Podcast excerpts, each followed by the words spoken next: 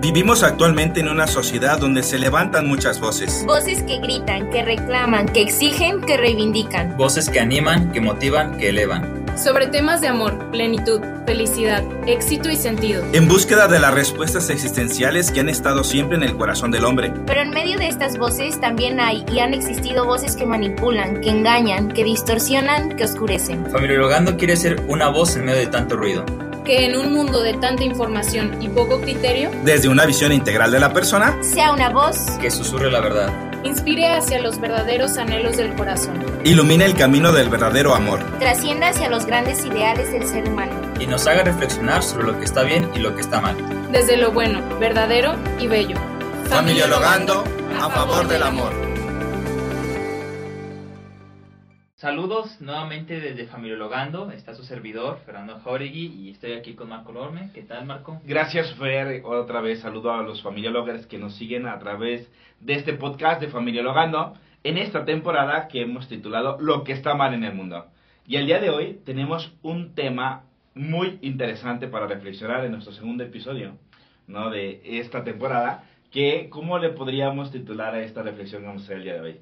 Pues al día de hoy lo que vamos a reflexionar es sobre heridas de la infancia, victimismo contra responsabilidad. ¿no? O sea, es un diálogo que ya hemos mantenido Marco y yo a la luz de algunos autores, a la luz de nuestra propia experiencia académica y la propia experiencia de Marco como este conferencista, consultor familiar, consultor de parejas.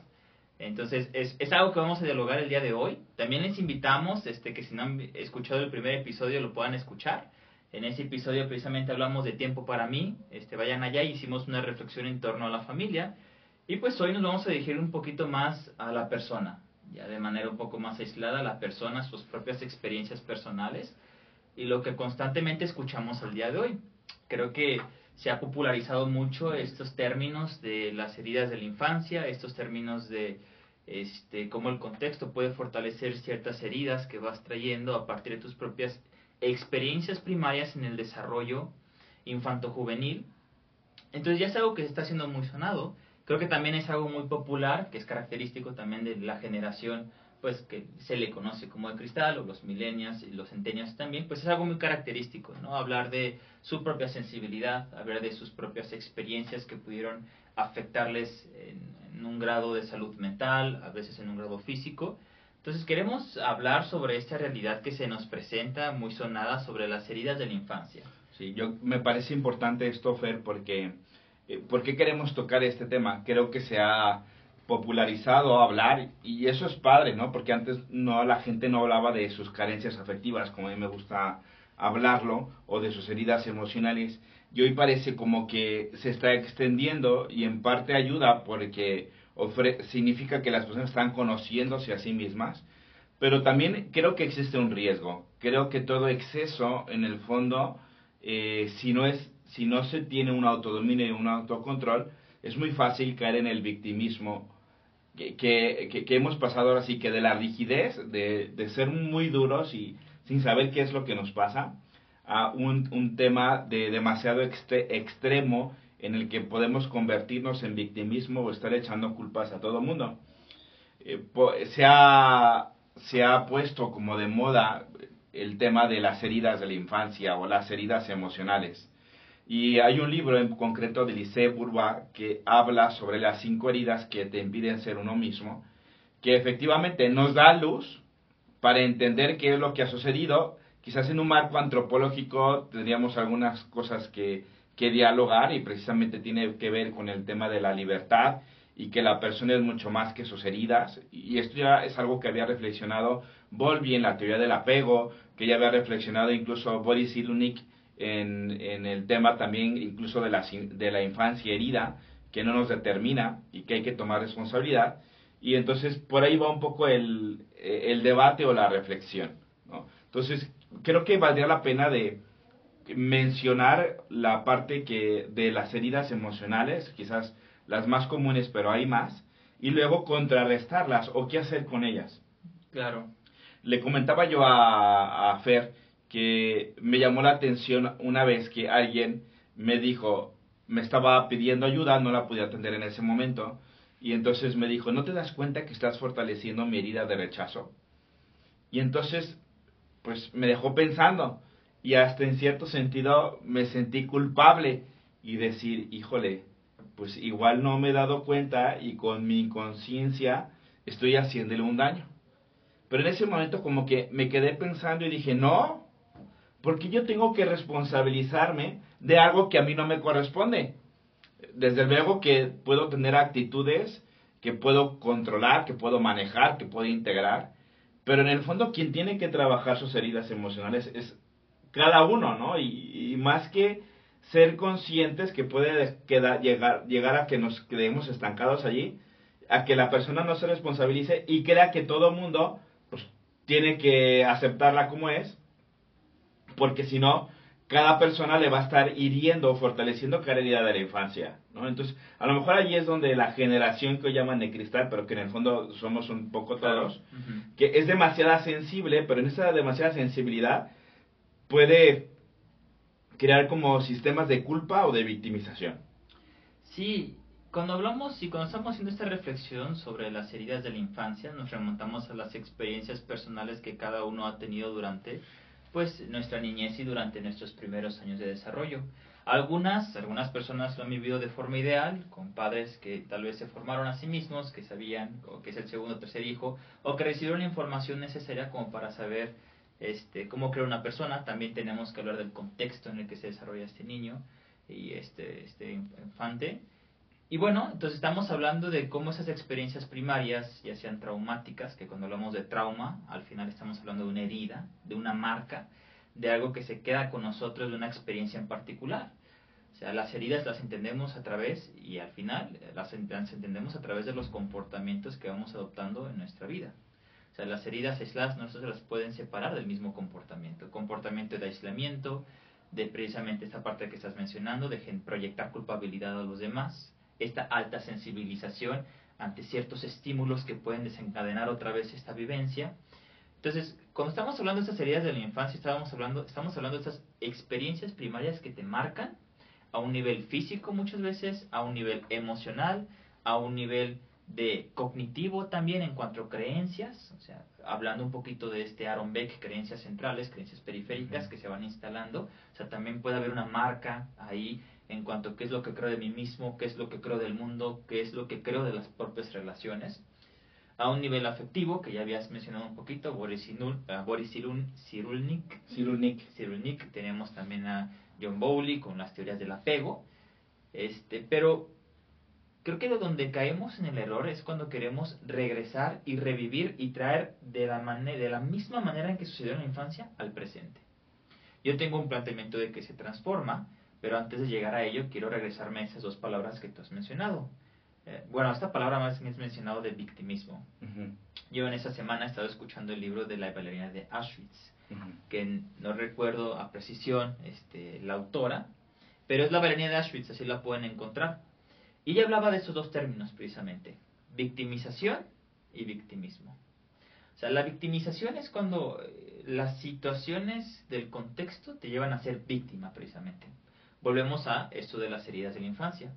Pues puede ser víctima de abusos sexuales, abusos psicológicos, que pueden ser este, eh, manifestarse en forma de críticas, eh, ofensas, este, palabras despectivas, eh, podemos ser víctimas de una manipulación, podemos ser víctimas este, de un abuso físico, golpes, cachetadas, este, pues el golpe con el fajo, ¿no? Que pues muchos de nosotros este, eh, lo sufrimos. Y entonces eso nos hace víctimas de una situación en particular. víctimas en el sentido de que el contexto nos lleva, sí, fuimos víctimas de. Pero después la autora lo desplaza ya a una actitud más interna, victimismo donde habla que el victimismo es cuando nos quedamos instalados en esa realidad particular que ya sucedió, que ya pasó, que no hemos tenido esta capacidad de desprendernos de esto. Eso es lo que estamos hablando nosotros en cuanto a heridas de la infancia, en este panorama, en este contexto, de son las primeras experiencias que te dejan una marca. Porque si dejan una marca, nuestra intención, y lo van a ver más adelante, no es negar que existen, sino qué es lo que se debe de hacer con ellas en el presente y qué es lo que se está haciendo con ellas en el presente, en cuanto a que si es abona, si es funcional para tu vida o en cuanto que no. Exacto, y, creo que esto que me parece interesantísimo lo que acabas de, de como de definir, ¿no? Para de, distinguir, ¿no? En filosofía, eh, siguiendo un poco la escolástica, se utiliza un término que es distingo diciendo un quod, ¿no? Como que cada palabra hay que saberla distinguir para poder entender, porque efectivamente no se trata de negar que existan las heridas eh, y las carencias afectivas, que me parece importante. No creas que en este podcast estamos negando las heridas, sino qué interpretación o qué, qué sentido le damos a estas heridas. Y esto me parece valioso. Para quienes no saben, las heridas emocionales que hoy se conocen son heridas traumáticas o carencias afectivas causadas principalmente por amores primarios o son estas experiencias originarias que tenemos en las relaciones con nuestro papá, con nuestra mamá, con seres mucho más cercanos que luego se van repitiendo con estos amores valiosos o vínculos valiosos que nosotros determinamos y que de alguna u otra manera con una expectativa no nos han dado eso que queríamos y sucede algo en nosotros. Para Alice, de, para dice que eh, hay cinco heridas eh, eh, para entenderlas. La herida de humillación, la herida de abandono, la herida de traición, la herida de injusticia y la herida de rechazo. Son las más comunes, pero no son las únicas. Hay otro autor que se llama José Manuel Domínguez, que tiene un libro que se llama Más allá de las heridas. Menciona varias, como el no sentirte respetado, no sentirte amado, una herida de abuso sexual, psicológico, eh, físico, eh, el no sentirte tomado en cuenta, como que de ahí se desprenden muchas otras que son causadas a veces por nuestros amores primarios, consciente o de manera inconsciente, y que algo surge en nosotros, y esas carencias en el fondo van a veces buscando ajustes, ¿no? Como lo, lo, diré yo, ¿no? Desde la teoría sistémica, como la homeostasis, como un tratar de ajustarse, pero a veces estos ajustes no son los más adecuados, pero va configurando nuestra personalidad. Entonces puede haber incluso, yo diría, cuatro actitudes frente a las carencias afectivas. Una es la ignorancia y no sabes por qué te comportas de esa manera el significado de dónde viene, porque cuando tu cónyuge te dice algo, reacciones de esa manera, o tu novia o tu novio te dice eso, tú reacciones de esa manera que te duele sin saber el otro que, que, te está lastimando. Otro puede ser de pasividad, es la persona que no busca entender y entonces se queda simplemente recibir y permitir que los otros sigan lacerando esta personalidad. Tres, puede ser una actitud agresiva la agresión es, me siento tan lastimado que he puesto una coraza y esa coraza es atacar al otro. ¿no? A veces en este tema de agresividad es lo que yo llamo es crear una personalidad de la sospecha.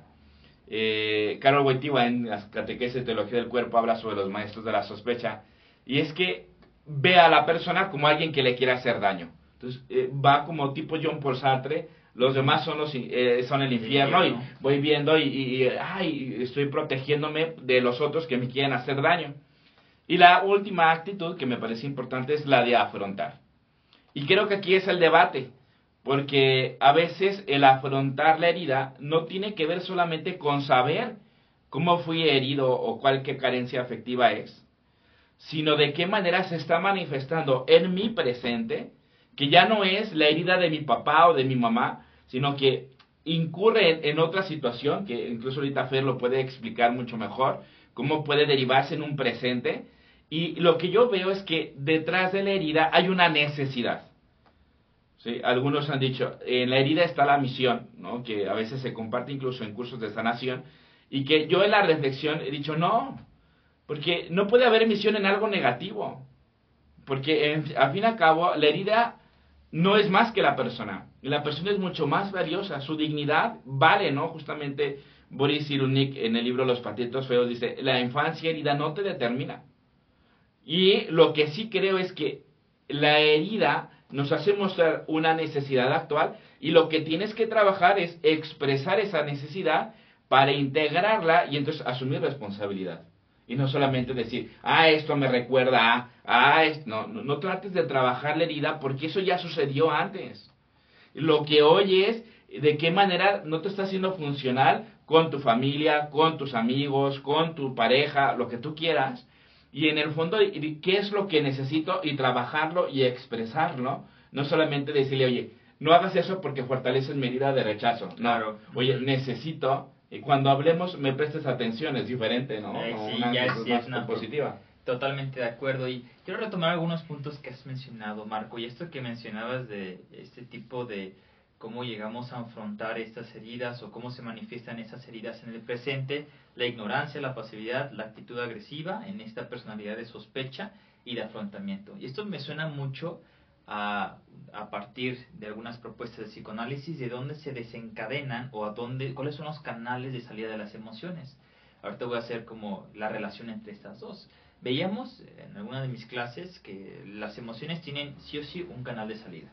Sea, lo que el hombre guarda de manera interna, en su conducta interna, en sus pensamientos, en sus creencias, de algún modo salen en comportamientos o en síntomas, que es como una de las premisas principales del psicoanálisis, ¿no? Toda esta energía que se reprime sale en manera de síntoma o de manera de enfermedad, ¿no? Que pudo haber tenido otras desviaciones, tiene algunas desviaciones con Otto Gross en cuanto a la sexualidad, de que es el, sexo reprimido lo que es patógeno y bueno, y otras variaciones, pero parte, parte de esa premisa, ¿no? Este, este contenido que se reprime sale en forma de síntomas. De manera inconsciente. Puede ser inconsciente, claramente. Y entonces las emociones este, salen de cinco maneras, este, a partir de estas teorías de que salen con algún canal.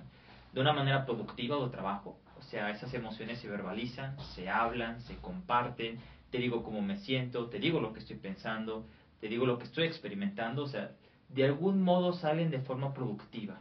Pero también pueden salir en los sueños, que eso es muy de corte psicoanalítico. Sí, claro. En los mismos sueños se pueden manifestar necesidades, experiencias, significados. Ahí también pueden salir las emociones transformadas en ideas compuestas y en ideas complejas. Acting out, que es como esta olla de presión, ¿no? que muchas, que creo que muchos conocemos este tipo de gente que va acumulando esas emociones y entonces con cualquier, con un estímulo mínimo, explota. explota. Conversión, que es cuando empieza, es como el, la presomatización, cuando empiezas, que eres todavía consciente de lo que te pasa, este, la gastritis, no sé, el dolor de cabeza, este, algunos les salen granitos, a otros se les cae el cabello. Y luego ya al final tenemos la somatización, que es totalmente inconsciente, no sé por qué me pasa, pero lo estoy sintiendo, ¿no? Colitis y esta parte. ¿Y esto qué tiene que ver con el tema que estamos hablando? Porque, sobre todo porque quería recuperar esto que dijiste de estas salidas, ¿no? De esos comportamientos que se pueden causar a estas experiencias primarias con nuestros este, cuidadores primarios, con nuestras experiencias de amor este, primerizas, la marca que deja de algún modo va a salir. Aquí recupero lo que decía Yalom precisamente en el libro El don de la terapia. Él lo que plantea, él, él toma una aportación de la gestalt, que es el aquí y el ahora. Y entonces él parte de esta idea de que el aquí y el ahora te va a dar toda la información que necesitas de la persona para trabajar con ella, sin necesidad de tener que gastar tanto tiempo en remontarte a lo que sucedió, a lo que sucedió antes, es correcto, sino que hoy mismo la persona te va reflejando qué es lo que está ocurriendo. Y entonces él menciona, a manera de paráfrasis, no lo puedo decir de manera textual, que el pasado lo tenemos para comprender el presente. Y aquí es donde entra una de las cosas que he reflexionado, que no es trabajar por el pasado, o trabajar para ajustar el pasado. O que si ya no lo puedes cambiar. Exactamente. O sea, ya estamos en otro tiempo, en otra situación y en otras manifestaciones de eso que pasó. Y aquí es donde yo recupero esta idea de la herida. Tú bien dices que en la herida hay una realidad, hay una realidad que se presenta.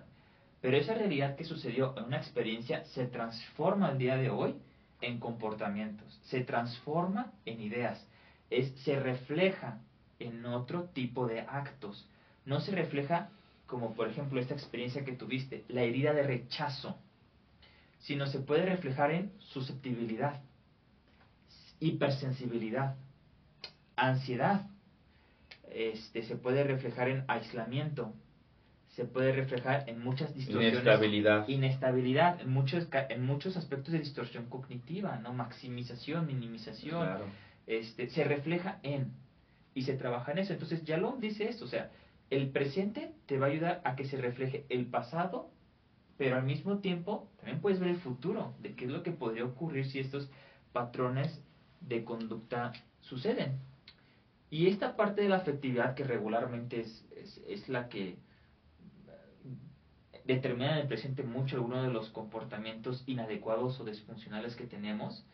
Este, esto lo menciona Amparo Catret en su libro Emocionalmente Inteligentes. Cita a otro autor este, donde dice que la afectividad es una de las áreas que cuesta muchísimo trabajo recuperar. O sea, sí, no, no podemos tampoco rechazar que el área afectiva eh, a nivel humano es un área que es compleja de trabajar y que a veces requiere tiempo. Y compleja porque muchas veces la tratas de racionalizar y pierdes su, su metafísica, ¿no? De la afectiva. exactamente. Entonces, cuando hablamos de las heridas infancia, de la infancia en la vida actual de la persona, yo creo que nomás tenemos que revisar qué sucedió y cómo se manifiesta el día de hoy. Y lo que se tendría que hacer es hacer un corte, no un rechazo de la historia, sino una aceptación de la historia. Esta fue mi experiencia primaria, sí, tuve rechazo. En términos de, de John de Bowley, si queremos, ¿no? O sea, tuve un apego inseguro, tuve un apego desorganizado, o en algunos casos tuvo un apego seguro, este, un apego ambiguo, ambiguo negligente, no sé, que también, este, como bien mencionabas, a veces encapsular tan, este, una realidad tan compleja en ciertas categorías también llega a ser inadecuado, por ejemplo, en este de cuántas heridas hay, ¿no? Hay multiplicidad de heridas, pero en última instancia lo que queremos decir es que, digamos, estos apegos, estas experiencias se reflejan de forma distinta al hoy. Entonces no es regresar a, y no es que eso lo quieras traer al presente para precisamente proyectar esta responsabilidad de yo tengo que asumir que esto no tiene que ver con mi contexto que fortalece esta herida, sino tiene que ver la capacidad que yo he tenido de trabajar y soltar esa experiencia o dejar esa experiencia no debería de pertenecer, que es en el pasado y es en mi infancia, aceptándola, pero cambiando el patrón futuro. O sea, es como hacer este giro copernicano, no enfocarnos en cómo el contexto influye en estas experiencias que ya se tuvieron, la manera en la que te configuraron, sino cómo el sujeto, el individuo, la persona reacciona ante estos nuevos estímulos que se le presentan en el contexto y cómo, de manera inconsciente, de manera aprendida también, proyecta esto. Es que tú fortaleces mi herida. Anda. Es lo que tú mencionas. Así es. Y, no es, y, a si nos falta este, este grado de conciencia en decir, esto que estoy sintiendo, ¿qué refleja de mí? Exacto, es más bien que, que está presente en mí, ¿no? O sea, porque efectivamente no, no puedo pasar la vida juzgando todo desde mi propio lente. Porque entonces efectivamente el malo de la película es el otro. Claro. Y es donde, donde yo digo se cae en la victimización y en echar culpas de algo que tú tienes que resolver. O sea, yo, yo no digo que las heridas emocionales, unas son más fuertes que otras definitivamente, pero que en el fondo quien las tiene que trabajar es uno mismo. En filosofía se dice que la persona es un ser incomunicable. ¿no? no en el sentido de, de, que no pueda comunicar, sino que su esencia es algo que solamente puede construirla él, no los demás.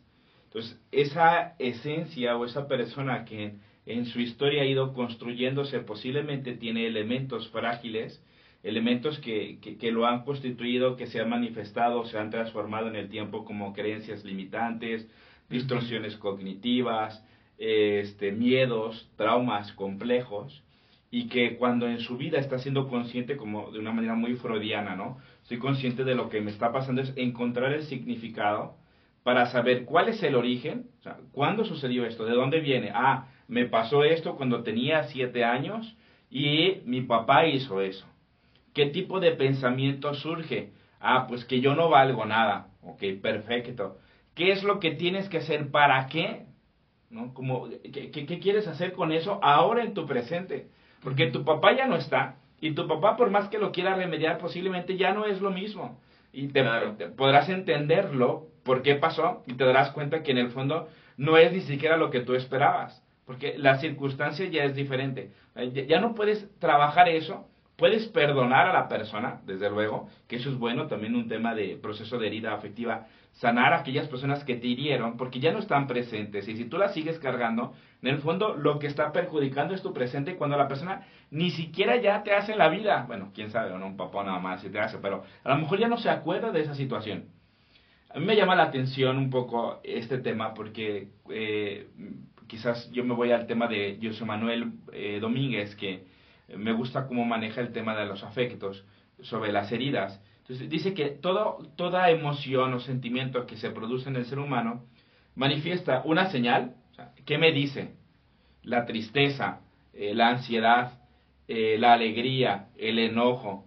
¿Qué, qué, es? ¿Qué, me manifiesta? ¿Cómo se manifiesta? No solamente qué dice, sino cuál es la señal, sino cómo se manifiesta. Me enoja, me encierro, eh, me, lloro, lo que sea. Dice, pero lo importante es entender, y me gusta eso, porque dice esto, toda emoción tiene una ontología y una ontología tiene una teleología. Lo voy a explicar para quienes no nos entienden. Sí. La ontología es una esencia. ¿Qué es la tristeza? Una emoción humana. Ni es mala ni es buena. Es parte. ¿Qué, qué, cuál es la ontología? La esencia, pues que manifiesta que, no sé, la tristeza, algo que yo tenía valioso he perdido o, algo que yo esperaba no llegó y lo perdí. Me, pone en tristeza. Ahora, ¿para qué? ¿Para qué es?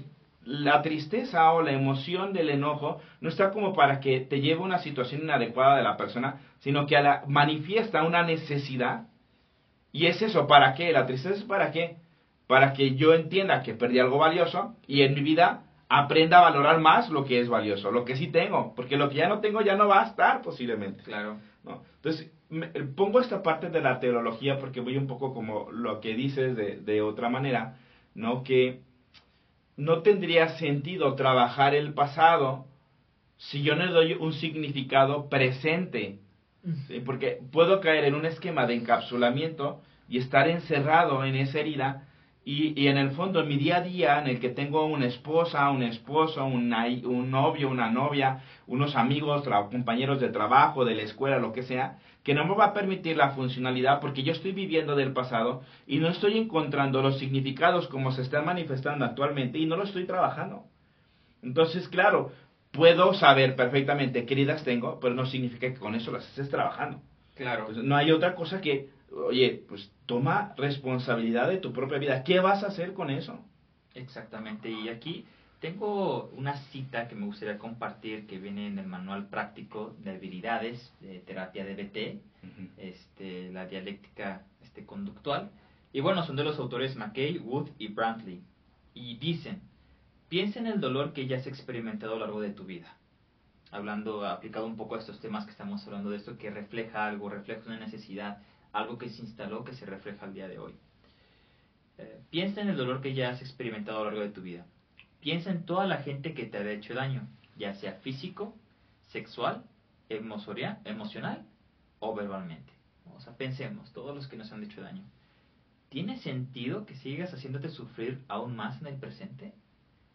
¿No tiene más sentido que empieces a sanarte a ti y a tus heridas?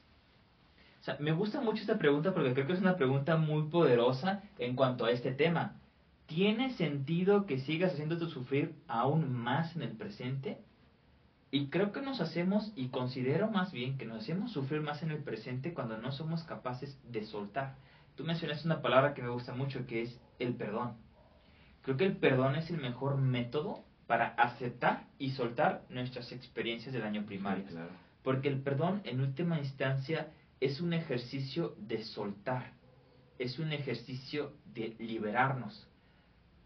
Considero que muchas veces cuando nos, encapsulamos en estas heridas y no, no vemos para dónde librarnos, es como si estuviéramos sosteniendo una cuerda con un gran peso al otro lado, que nos va haciendo daño, nos va haciendo daño, pero no la queremos soltar, porque pensamos que esta es la solución, en mantenerlas, en tenerlas y en seguir compartiéndolas. Pero es todo lo contrario. O sea, eso que te pasó en tus experiencias primarias, la, la sanidad llega cuando aprendes a soltarlas, a aceptarlas y digamos, trabajar en lo que se ha reflejado hoy. trabajar en el miedo que se ha reflejado hoy, en la inestabilidad emocional, en la susceptibilidad, en la hipersensibilidad, en la agresividad. Es soltar, aceptas y trabajas, digamos, en este consecuencias de esas experiencias, porque tampoco vamos a negar que no marcan, tampoco no vamos a negar que no dejan que no que duele, ¿no? Que duele, o que no dejan un algo en la persona que lo configura en el presente. Sí, sí. Y volvemos a lo mismo, no tiene más sentido que empieces a sanarte a ti y a tus heridas. O sea, tiene más sentido a un nivel de salud ir trabajando en lo que quedó de esa experiencia que en estar recordando y que en estar proyectando tú fortaleces mis heridas. Sí, claro, claro. Eso sigue haciéndote daño. Y te sigue victimizando. Y te sigue, volvemos a esos términos, te sigues victimizando y de algún modo no te deja disfrutar en plenitud lo que se presenta el día de hoy. Sí, claro, es, es ir cargando en la vida con este con estas lastres, ¿no? Los, lastres son, eh, no sé si alguien de ustedes eh, sabe, ¿no? Pero los, los globos aerostáticos tienen unas bolsitas de arena que se llaman lastres, que son los que más o menos van regulando el que la persona vuele. Entonces, si quieres volar más, sueltas el, una bolsita de arena pic y eleva.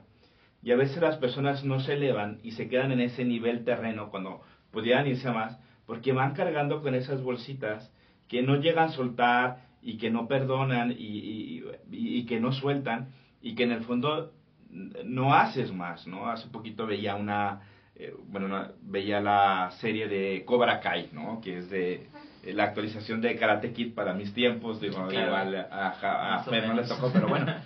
Y le, eh, hay, un momento en que el, uno de los sensei le dice, es que no, no depende de qué ha pasado en tu vida, sino quién quieres llegar a ser. Exactamente.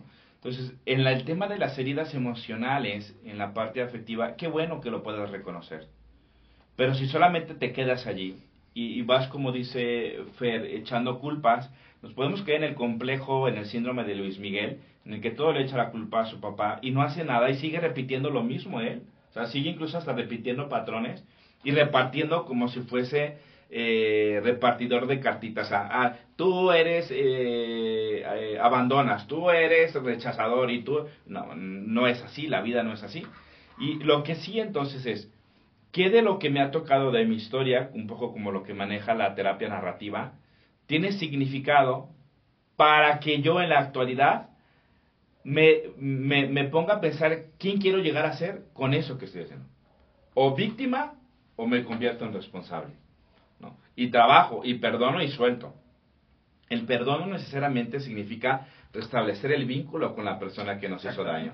A veces habrá que poner límites, pero al menos el soltar, decir, yo ya no quiero cargar contigo y lo suelto porque ya no me corresponde y ni siquiera a ti yo voy cargando con algo que ya no es.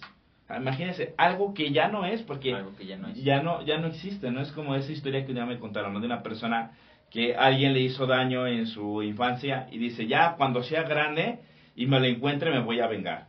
Bueno, y se esperó 25 años, lo ve, lo saluda y el otro dice, oye, ¿cómo has estado? Tal. Oye, pues qué gusto verte, te, veo que te ha ido bien y tal, lo comienza a lavar el otro.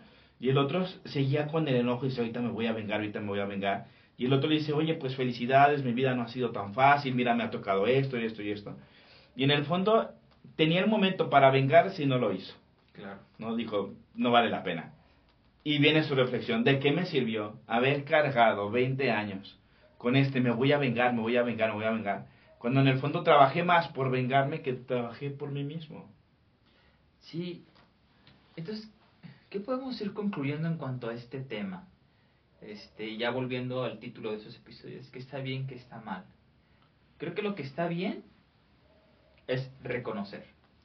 Creo que lo que ha estado sucediendo bien, que ha sido algo positivo, que ha sido algo bueno, es de que somos más conscientes que estas experiencias nos van configurando nuestras conductas al día de hoy. En cierto grado, no en totalidad, porque en última instancia, como bien dices, partimos de que el hombre nada lo determina y que es totalmente libre como para enfrentar esas situaciones y llegar a ser lo que quiere ser, soltando del pasado, soltando, pero reconocer, como bien dices, reconocer algo que ya no es. Lo que, lo que perdura es la consecuencia de la experiencia. Exacto, Pero la experiencia ya no es. no es la misma. No, es la misma. Se manifiesta porque hay algo que se quedó, hay algo que se instaló, pero número, reconocer la que ya no es. Y entonces tenemos que reconocer lo que eso reflejó en mi vida al día de hoy. ¿Qué es lo que está mal? Caer en la configuración o en el complejo del niño traumado, que todo lo filtramos así, como bien dices, en esta experiencia de Luis Miguel. En este complejo que todo lo filtramos, el entorno fortalece lo que yo tengo dentro. Y entonces tengo que ponerle límites al contexto y entonces no hacemos este giro copernicano de me volteo a ver a mí mismo. Y la propuesta es trabajar con responsabilidad lo que nos tocó vivir. Lo que vivimos. Y lo que nos toca. Y lo que nos toca vivir. Responsabilidad en cuanto a lo que yo puedo hacer. Que creo que aquí es donde podemos entrar en esta, este, en esta idea de aceptación y compromiso. En esta idea de qué cosas puedo, qué cosas debo de aceptar. O sea, yendo un poquito otra vez al contextualismo. ¿Qué cosas puedo aceptar y qué cosas debo de aceptar en los cuales yo no tengo control? ¿Y cuáles cosas sí puedo trabajar y puedo cambiar? Y en última instancia, la realidad más próxima que puedes cambiar es a ti mismo. Claro. Esa es la realidad más próxima que tienes para el cambio. Entonces, aceptas las cosas que no puedes ya alterar como la experiencia que el presente ya no es, pero cambias aquello que se quedó. Exacto, yo, yo también como queriendo concluir este tema, em, justamente en las terapias de aceptación y compromiso, eh, la, parte de la aceptación es fundamental. Claro, aceptación radical de la realidad. Exactamente, es, bien lo, lo, decía ya un filósofo, Julián Marías, la realidad radical es la existencia humana, y que es, es, es biográfica y que ya no puedes cambiar tu biografía, pasó y sigue, ¿no? Sigue constantemente. Y entonces viene un tema de la responsabilidad. ¿Qué quieres hacer de tu propia historia? ¿Una tragedia? Y es ver tu vida como todo está mal, todo caer hasta en un cierto pesimismo. Una comedia en que a lo mejor vivas como inconscientemente o construir verdaderamente un drama en el que tú seas protagonista de tu propia historia.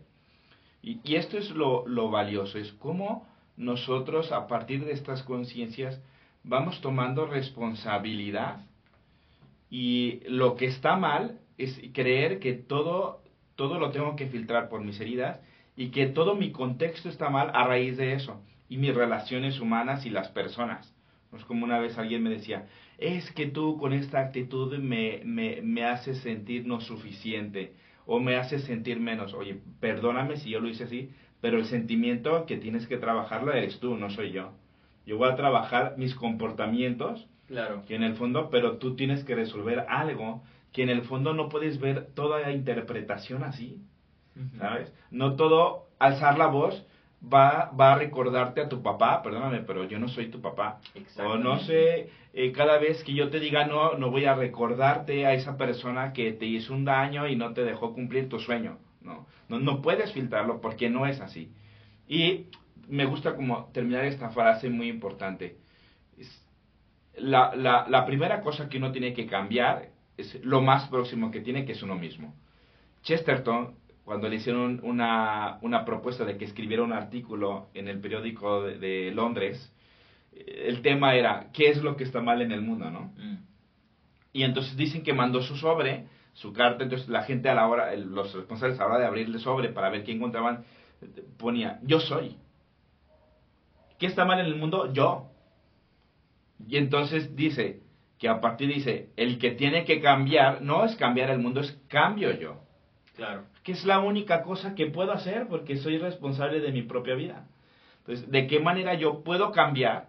Ir encontrando los resortes, incluso junto a situaciones o contextos que no tengo control, y que ciertamente alguna persona, alguna situación me recordará o remontará esta historia, pero ya el significado que le doy es de responsabilidad, no de victimismo, y que nos mete en una situación de presente a futuro y no de algo que nos deja estancados en el pasado. Sí, totalmente de acuerdo con esta idea, porque yo lo asentaría también en Víctor Frankl, que en última instancia el hombre es libre independientemente de las condiciones en donde esté y el hombre aún así puede cumplir su sentido y abrazar un sentido, aunque de manera física no puedas tener cierta libertad como la conocemos. El hombre es libre de decidir qué hacer con lo que ha recibido. Y bueno, esperamos sus comentarios de esto que hemos estado hablando durante este, estos minutos. Este, les recuerdo que esto lo publicamos en Spotify y también vamos a estar anunciándolo en nuestras redes sociales, pero esperamos también sus comentarios. ¿Qué piensan ustedes en cuanto a las heridas de la infancia? ¿Qué piensan ustedes en nuestros propios planteamientos? Y así podemos crear diálogo juntos de qué está bien y qué está mal. Y qué está mal victimismo, victimización o responsabilidad. ¿Tú qué opinas? Déjanos tus comentarios. Nos vemos la próxima semana.